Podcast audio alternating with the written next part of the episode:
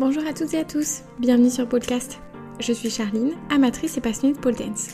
Je vous retrouve aujourd'hui pour échanger avec Vincent Grosbellny que j'ai découvert à la Cigale lors de sa participation au championnat de France de pole dance. Par la suite, j'ai découvert que Vincent avait réalisé une prestation de pole dance dans une église. J'avais envie d'en apprendre un peu plus sur ce projet, savoir comment est-ce que l'idée était venue et comment est-ce que ça s'était déroulé. Bonjour Vincent, merci de faire partie du podcast. Est-ce que tu pourrais commencer par te présenter, présenter un petit peu ton parcours en pôle Bonjour, alors je suis ravi de participer au podcast. Je m'appelle Vincent Grobelny, j'ai eu 40 ans cette année et je fais de la pôle, vraiment, j'ai commencé en 2014. Ok. Je suis gymnaste de formation, j'ai commencé la gym quand j'avais l'âge de 9 ans. J'ai fait de la gymnastique artistique euh, traditionnelle et j'ai fait à peu près de la gym artistique masculine jusqu'en 2005. Et entre-temps, j'ai découvert une autre activité. J'ai fait ce qu'on appelle la gymnastique aérobique. C'est une discipline en musique, chorégraphiée, plutôt en groupe. Puis après, euh, j'ai arrêté ma carrière de gymnaste et je me suis consacré euh, entre-temps à l'entraînement. J'ai en même temps euh, passé des diplômes dans, dans ce domaine-là. Voilà. Et du coup, tu as commencé la pôle à ce moment-là? J'ai fait mon premier cours de pôle en 2012 et je vais en parler parce que pour moi, c'est important. J'ai fait mon premier cours de pole dance en Alsace, là où je vis, parce que j'avais une amie qui faisait de la gym avec moi et qui a commencé cette activité et qui m'a dit que ça allait me plaire. Et donc, j'ai fait ce premier cours. Moi, je continue à habiter en Savoie.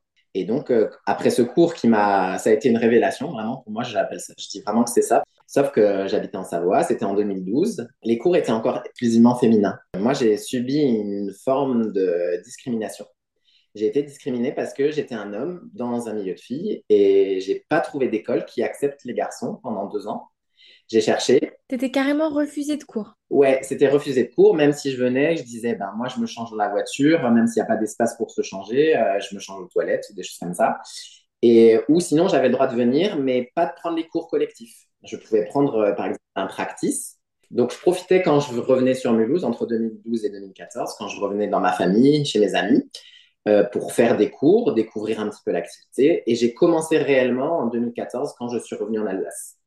J'ai commencé dans une école qui s'appelait à l'époque Paul Dance Mulhouse, qui a changé maintenant, qui s'appelle Studio Cocoon. En 2015, je suis allé voir la compétition française. Et en fait, quand j'ai vu euh, les performeurs garçons, notamment, même, même toutes les catégories, pour moi, ça a été une deuxième révélation.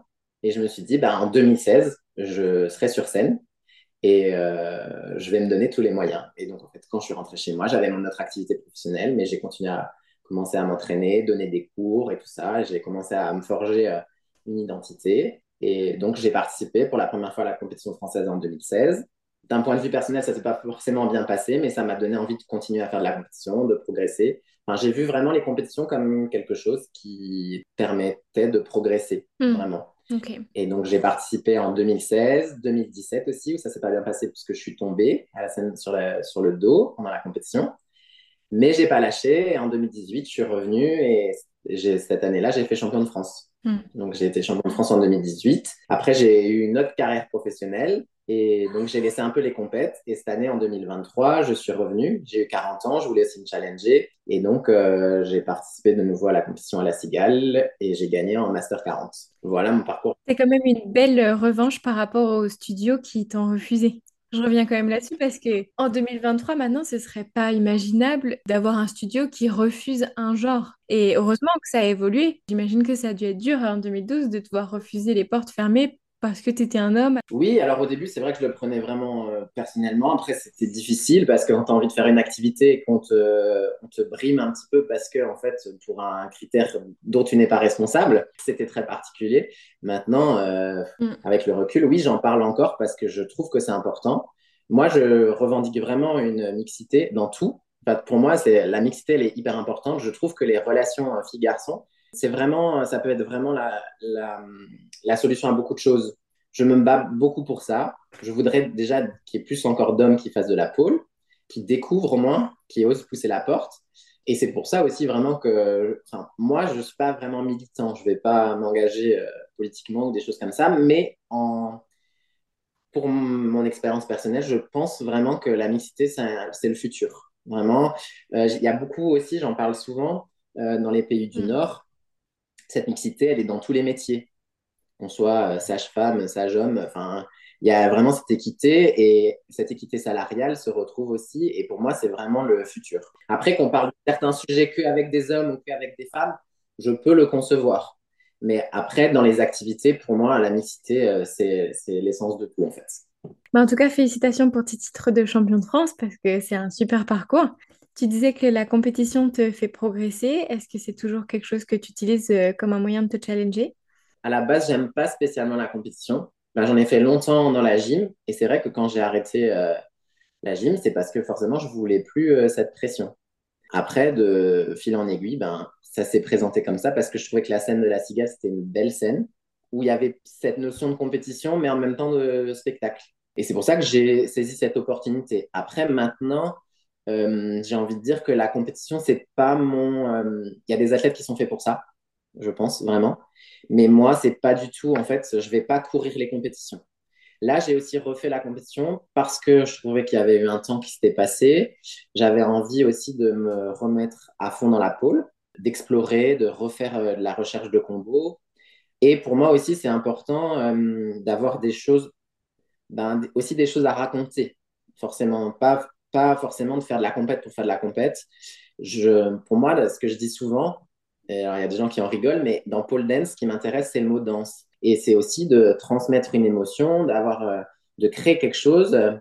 Et mon objectif, il était sur ça, de créer quelque chose qui, euh, où on n'a pas forcément envie d'applaudir à chaque figure, mais de prendre l'ensemble du truc et de se dire, euh, ouais, j'ai vécu 4 minutes qui m'ont fait quelque chose soit j'ai aimé, soit j'ai pas aimé. Oui, oui j'entends. Tu n'étais pas tant centré sur la performance, on va dire, physique, mais plus euh, t'apporter un propos pour ouvrir l'échange. Oui, c'est ça. Et puis j'avais vraiment envie d'utiliser cette musique de Slimane parce que je trouve qu'on est dans un contexte où il y a trop, euh, trop d'extrêmes. Donc, tu vois, c'est un peu ce qu'on rejoint euh, cette idée de mixité. On a dit, ouais, les filles d'un côté, le féminisme à fond, les garçons d'un côté, on les, on, les, on les norme, tu sais, dans oui, ce sont des hétéros cisgenrés et tout ça. Euh, moi, je crois pas. Je crois que les frontières, elles sont très floues. Et cette musique de Slimane, pour moi, de dire viens en scène, c'est de se dire, ben, peu importe les différences, ben, on a le droit d'être euh, deux femmes, de s'aimer, on a le droit d'être deux hommes, de s'aimer, on a le droit de, de s'aimer malgré une différence de religion. Enfin, pour moi, le propos, il était vraiment là. Ok, et du coup, qu'est-ce qui t'a donné envie de lancer euh, cette représentation-là qui s'est déroulée dans une église? L'appel de la scène, les compétitions ont fait que j'ai rencontré des gens. J'ai rencontré notamment une musicienne. Elle faisait partie d'un spectacle qui était à destination de gens euh, déficients auditifs. Donc c'était un spectacle où à un moment donné, ben, il y avait une interprète en langue des signes qui venait euh, raconter toute l'histoire ben, pour, euh, pour le public. Et elle, elle faisait de la musique. Donc elle m'a dit, bah, le problème c'est que je fais de la musique ben, pour les gens. On sait que les gens atteints de surdité, ils sont quand même sensibles aux vibrations. Mais elle me dit, je peux pas jouer pendant 5-10 minutes et qu'il se passe que ça, parce que c'est pas possible. Donc, elle me dit, voilà, je sais que tu aimes faire de la scène, je sais que tu fais des choses. Euh, est-ce que tu voudrais monter un projet avec moi? Et c'est comme ça qu'on a créé le premier numéro. Donc, elle, elle joue de la harpe et moi, je faisais de la pole. Et on est rentré comme ça dans le spectacle ensemble en se disant, bah voilà, on essaye de rendre visible la musique par les gestes, par, euh, voilà, par la danse, par les figures qu'on faisait à la pole. Il y a une mairie qui est venue et lui a dit voilà, on voudrait une, que vous nous proposiez un spectacle parce qu'ils voyaient ce qu'on faisait de plus en plus sur les réseaux sociaux. Et on a eu une première porte ouverte, où on a eu une scène ouverte, où on a, pendant 45 minutes, on a pu proposer ce qu'on avait envie. Donc de là est né le premier spectacle de la compagnie en 2018. Et ce premier spectacle, il tournait vraiment autour de la pôle, de l'aérien et des choses comme ça. Et en fait, ben, il y a quelqu'un, un directeur artistique, parce qu'en Alsace, il y a une forte euh, culture autour des, temples, des églises et tout ça. On a un fort protestantisme qui nous permet en fait de faire euh, pas mal de spectacles dans, ces, lieux. Et donc là, à Strasbourg, on a un directeur artistique qui me contacte en janvier, qui me dit voilà, je voudrais faire un spectacle avec de la pole dance dans l'église. Et moi, bien sûr, je trouve que c'est un super euh, challenge. Et donc, je dis oui tout de suite. On avait un premier spectacle qui devait monter un opéra. C'était un opéra euh, plutôt dans, dans une opérette, plutôt quelque chose de léger avec beaucoup d'humour. Et entre-temps, il m'a dit, ben voilà, je voudrais faire une programmation euh, autour de la période de Pâques, euh, quelque chose de Pascal, sachant que c'est une église réformée. Donc, c'est, je, je t'explique vite fait pour les auditeurs. Une église réformée, en fait, elle n'est sacralisée que lors des cultes. Le pasteur qui à la tête, c'est lui qui décide ce qui s'y passe. S'il se dit en dehors du culte, ben, si on veut monter un spectacle, s'il donne son aval, on a le droit de monter un spectacle. Il va toujours avoir son regard de se dire, voilà, est-ce que je dis oui, est-ce que je dis non, mais en tout cas, la proposition lui est faite. Et c'est pour ça qu'on a un directeur artistique qui travaille avec lui, enfin, qui échange beaucoup avec lui pour dire, voilà, moi j'ai envie de faire ça, j'ai envie de faire ça. Et euh, au Week-end Pascal, on a monté une, une première production. Donc, c'était une partie en trois, trois actes. Il y avait une partie où, en fait, il y avait euh, du cerceau aérien que je faisais avec que la musique. Il y avait une deuxième partie où il y avait que le chant et la musique. Et il y avait une troisième partie où on a fait, euh, on a mis en scène euh, une œuvre religieuse, imaginée comme un tableau en fait qui prenait vie. Et moi, en fait, j'avais un petit peu cette image christique. Je faisais de la pole dance et du tissu dans ce spectacle-là. Voilà. Et c'était aussi pour justement ben, présenter dans le cadre d'une église ben, ce que c'était la pole dance, parce qu'on a encore, forcément, on a encore ces images ben, de quelque chose qui est parfois dans, j'ai envie de dire, l'image collective, l'image d'épinal, de quelque chose de sulfureux et tout ça, qui est fait par des femmes. Et donc là, vraiment, c'était vraiment de prendre le contre-pied, de faire quelque chose de plutôt, j'ai envie de dire, religieux, dansé, et aussi interprété par un homme, pour vraiment que les gens ils aient euh, vraiment une autre vision complètement différente de la pole dance, de ce que peut être la pole dance. Mm. Ça devait être génial dans ce lieu parce que que ce soit un lieu sacralisé ou non au moment de ta représentation, c'est quand même quelque chose avec une hauteur de plafond, avec euh, des lumières différentes. Enfin, c'est pas n'importe quelle scène et ça devait être génial de te reproduire dans un tel euh, lieu. Au début, on se dit ouais, ça va être tranquille et tout. Et quand on arrive dans ce lieu, c'est vrai qu'on prend tout de suite la notion de l'espace ben, on a un plafond qui monte à 15 mètres, 20 mètres. Donc, on se dit, bah, il va falloir occuper tout cet espace. Mais pour moi, justement, l'aérien se prête à ça parce que, que ce soit du tissu, du mm. cerceau ou de la pôle, euh, c'est des choses où on peut monter, on peut utiliser toutes les, pas que l'espace au sol, on peut vraiment utiliser toutes les hauteurs. Et c'est ça qui me donnait envie de le faire. Il faut voir une église réformée, mais pas comme un temple protestant. Donc, c'est-à-dire que dans, dans cette mm. église, il y a des vitraux, il y a des peintures, il y a, il y a des sculptures, et je pense vraiment, en fait, pour moi, je le vois vraiment comme ça, la musique a sa place, les textes, l'écrit a sa place dans les églises, euh, les sculptures ont leur place, les peintures ont leur place. Pourquoi la danse, puisque pour moi, la, pole dance, c'est de la danse, pourquoi la danse n'aurait pas sa place? Et c'est pour ça que j'ai signé tout de suite. Et pour moi, c'était vraiment ce qui était vraiment très, très intéressant là-dedans, c'était de se dire, ben, oui, ben, c'est de la pole dance, mais avant d'être de la pole dance, c'est de la danse. Quand j'ai commencé ce projet, je ne me rendais pas du tout de l'ampleur que ça allait prendre. Bien sûr, il y a eu des gens qui étaient intrigués, mais aussi dans, dans, ce, dans ce lieu, il y a une catégorie de population. La pole dance draine une autre catégorie de population. Et vraiment, ce qui était intéressant, c'était de mélanger ces deux populations qui n'auraient pas été amenées à se rencontrer dans la vraie vie. On a des gens qui avaient 50, 60 ans, 70 ans, qui venaient écouter euh, cette pièce lyrique qui est très connue, mais qui n'avaient jamais entendu parler de la pole dance ou qui avaient un a priori sur la pole dance, bien sûr. Mais elles se sont dit, on va passer le cap et on va découvrir ce que c'est. Et d'un autre côté, j'avais des gens qui connaissent la pole dance, qui connaissent mon travail en Alsace et qui se disent, ben, on va aller voir, on ne connaît pas cette pièce lyrique. On s'est retrouvé avec des gens ben, qui avaient la vingtaine. Pour moi, l'intergénérationnel aussi, c'est très important. Hmm. Oui, puis ça crée de la curiosité mutuelle. Bien sûr, après, ben, même moi, en fait, cette pièce qui est euh, très religieuse, je la connaissais pas spécialement, mais après, ben voilà, en plus la curiosité. Moi, je suis pas pratiquant du tout. Par contre, j'ai cette curiosité de se dire, bah voilà, qu'est-ce que ça veut raconter, qu'est-ce que, à quel moment, qu'est-ce que ça dit? Tu me parlais des retours positifs du coup que tu as pu avoir, ou en tout cas des gens qui étaient contents d'avoir pu euh, bah, s'ouvrir à un peu plus de choses que ce dont ils avaient l'habitude dans leur zone de confort. Mais j'ai cru comprendre que vous aviez aussi eu certains retours négatifs. Est-ce que tu voudrais m'en parler? Euh, oui, alors il y en a certainement euh, qui, ont entendu parler parce que ça a été très médiatisé. En fait, à la suite de ce premier spectacle qui était très, euh, au mois de mars, qui était très dans un week-end pascal, très plutôt dans un programme religieux quand même, parce qu'on racontait un épisode religieux, on a eu des gens qui étaient, j'ai envie de dire pas contents, mais qui ont en fait qui ont fait des menaces de mort, qui ont envoyé des lettres anonymes, qui les ont glissées sous le sous la porte de, l'église. Bon, après, il y a eu un peu, ça a pris un peu de l'ampleur sur les réseaux. Ben, forcément, les, les réseaux, on est toujours caché derrière un écran, donc c'est plus facile de, critiquer, de, dire euh, ouais, il faut pas faire ça, ça se fait pas. Euh, au début, bien sûr, ça m'a touché. Et forcément, oui, c'est difficile. C'est difficile de, se dire, euh, voilà, c'est des attaques personnelles parce que c'est des gens qui ne connaissent pas l'activité. Mais en fait, il faut surtout se rappeler qu'on est entouré. On a des proches, on a de la famille. Et dans, le cadre de, dans ce cadre-là, oui, j'ai mes proches, les gens qui travaillent avec moi, ils savent ce que je fais comme pole dance. ils m'ont soutenu. Ils m'ont dit non, mais n'écoute pas, ne fais pas attention, c'est pas dirigé contre toi et tout ça. Et donc, ça m'a permis de passer vraiment au-dessus. Et cette polémique, elle est revenue un petit peu euh, au mois de mai, quand on a fait la deuxième production, qui elle n'était pas du tout euh, quelque chose de religieux, mais il y avait le nouveau de la pole dance dans cette église réformée. Et euh, forcément, bah, ça a été médiatisé parce que les, les, médias ont voulu faire grossir le truc en disant qu'il y avait des menaces de mort et tout ça, mais qu'on avait quand même continué. Ils ont appuyé sur le fait que euh, on persistait et on signait. On...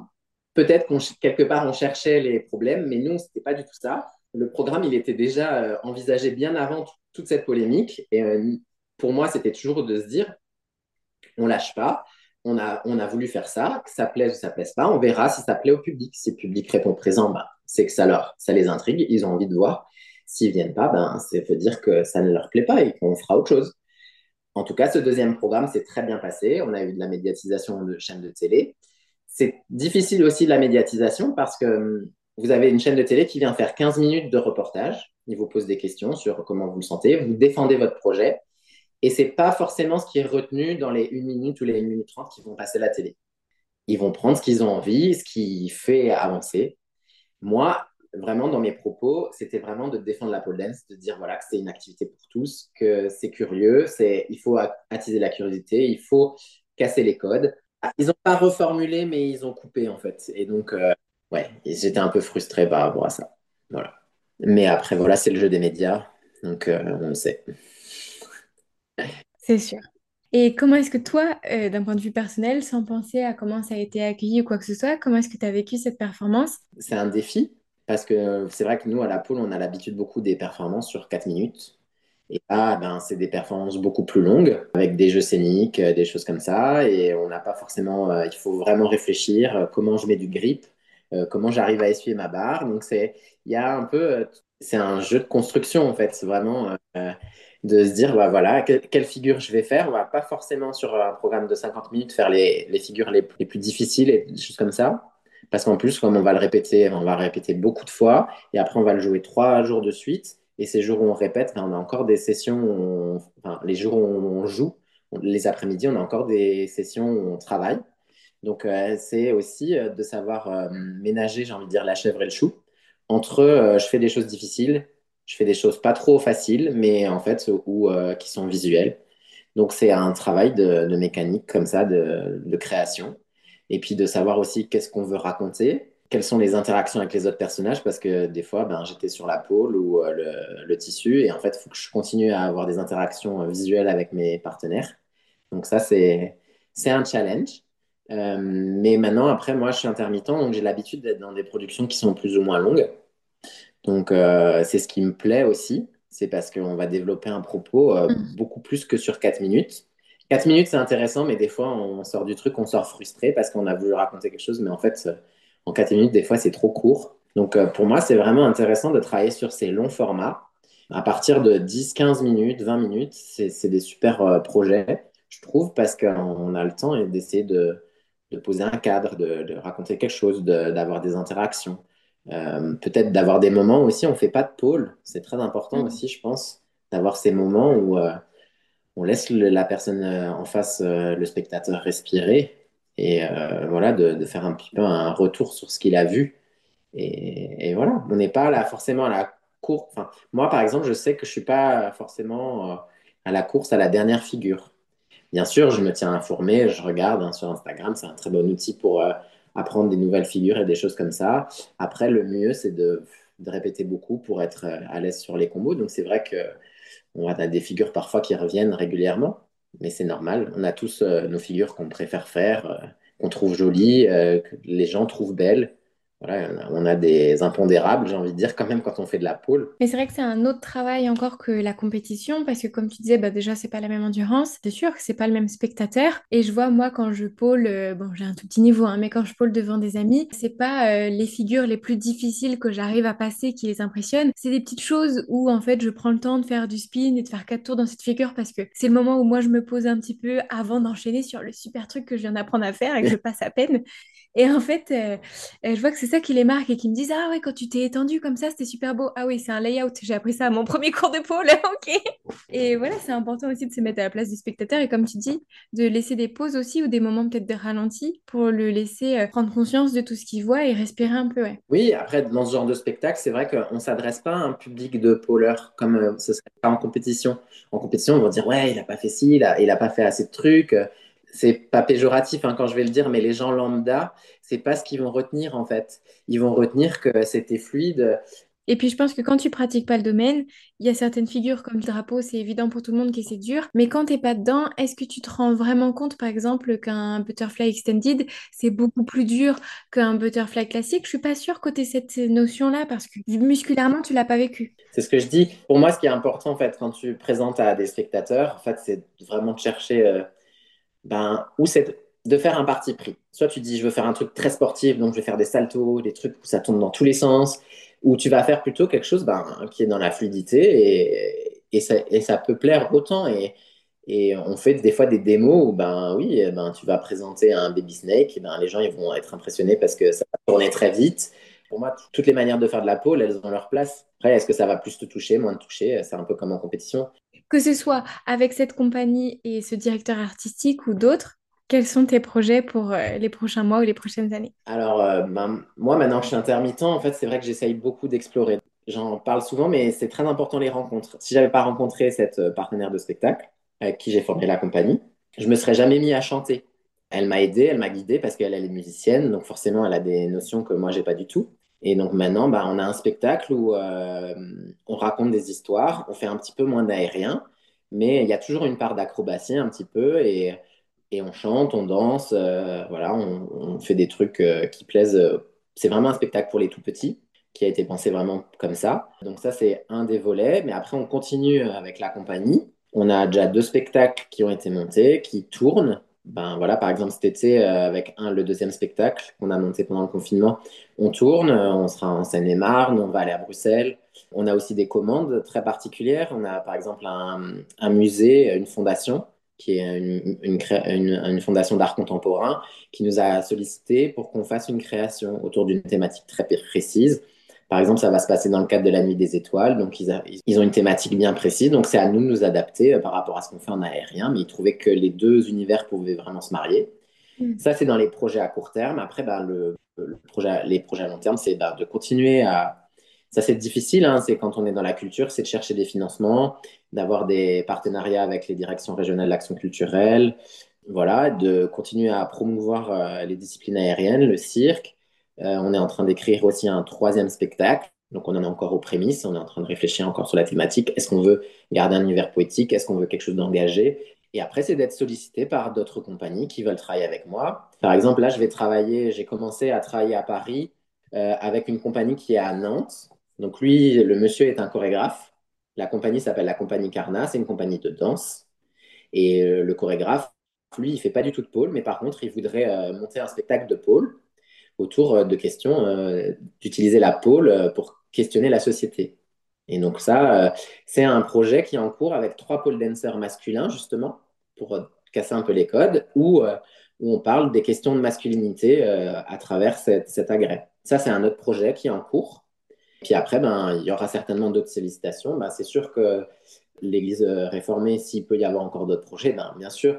Le cadre était magnifique les lumières ont été magnifiques, les images ont été magnifiques. Donc, je pense que oui, euh, moi, je touche du bois surtout pour que ça continue le plus longtemps possible parce que finalement, ben, euh, j'ai abandonné mon ancien travail pour faire ça. Pour l'instant, ça marche. Après, c'est toujours, en quand on est intermittent, on signe tous les ans euh, pour de nouveau pour une année, voir combien de temps ça va durer et puis de continuer à faire peut-être des workshops, des choses comme ça. Moi, j'aime bien aussi enseigner. Je, enfin, je pense que comme j'étais professeur des écoles, avant j'étais éducateur sportif, j'ai cette notion de, enfin, d'avoir envie de, d'appuyer la pédagogie aussi. Je pense que la pôle, elle a encore besoin de se structurer, saisir toutes les opportunités, voilà, c'est, ça surtout, euh, et euh, profiter des rencontres.